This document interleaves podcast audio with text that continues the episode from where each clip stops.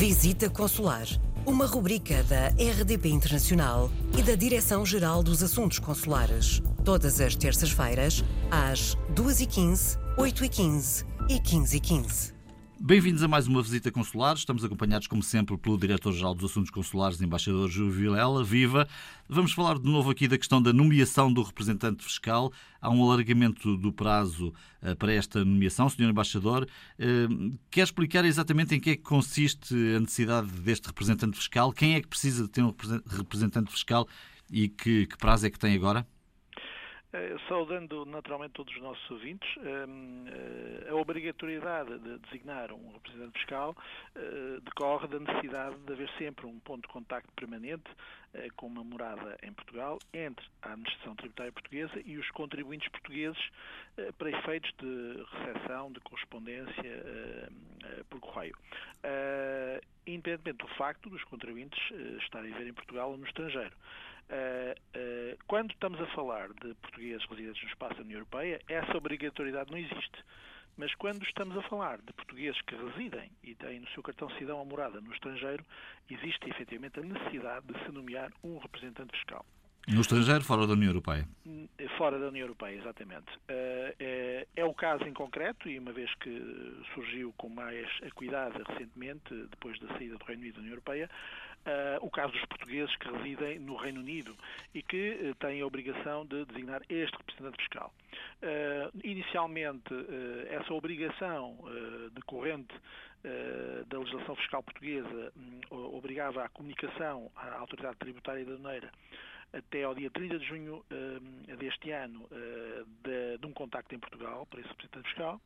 No entanto, o, o Sr. Estado de Estado adjunto dos Assuntos Fiscais prorrogou por mais um ano esse prazo. Portanto, há aqui para já uma alteração importante. Uh, já não é necessário comunicá-lo até ao final do primeiro semestre deste ano. Essa obrigação passa a decorrer apenas até ao final do primeiro semestre do próximo ano. Entretanto, haverá aqui novidades a muito breve prazo, eh, como a própria Administração Tributária, eh, a Autoridade Tributária da União já o referiu, é que um, vai ser muito mais facilitado no futuro próximo esta comunicação entre contribuintes e administração um, uh, a autoridade tributária da maneira. Porquê? Porque uh, entrará, entretanto, em vigor o processo da notificação eletrónica a todos os contribuintes. Está em curso o desenvolvimento desse projeto por parte da autoridade uh, tributária e aduaneira e, portanto, um, será mais fácil aos portugueses residentes no Reino Unido ou num Estado fora da União Europeia comunicar por via eletrónica o seu representante fiscal, receber as notificações das autoridades portuguesas por essa via e ter uma interlocução direta com o Ministério das Finanças. Esta é a grande alteração que decorre da decisão uh, do Sr. Estado de Adjunto dos Assuntos Fiscais. Portanto, não se preocupem os portugueses no Reino Unido com o prazo que inicialmente estava previsto terminar no fim deste primeiro semestre, mas que agora foi prolongado por mais um ano. Mais um ano. No fundo, só para sintetizar, portanto, o representante fiscal eh, acaba por ser um ponto de contacto entre a autoridade fiscal, a autoridade tributária, digamos assim, e os contribuintes que residem fora deste espaço, deste espaço da União Europeia.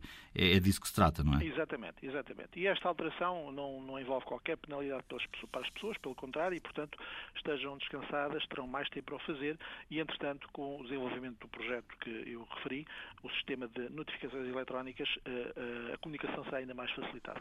Informação também sobre esta matéria no portal das comunidades, como, como uh, todas as matérias que trazemos aqui a esta rubrica. Se tem dúvidas ou sugestões, escreva-nos para visitaconsular.rtp.pt. Voltaremos na próxima semana com um novo assunto. Visita Consular, uma rubrica da RDP Internacional e da Direção-Geral dos Assuntos Consulares. Todas as terças-feiras, às 2h15, 8h15 e 15h15.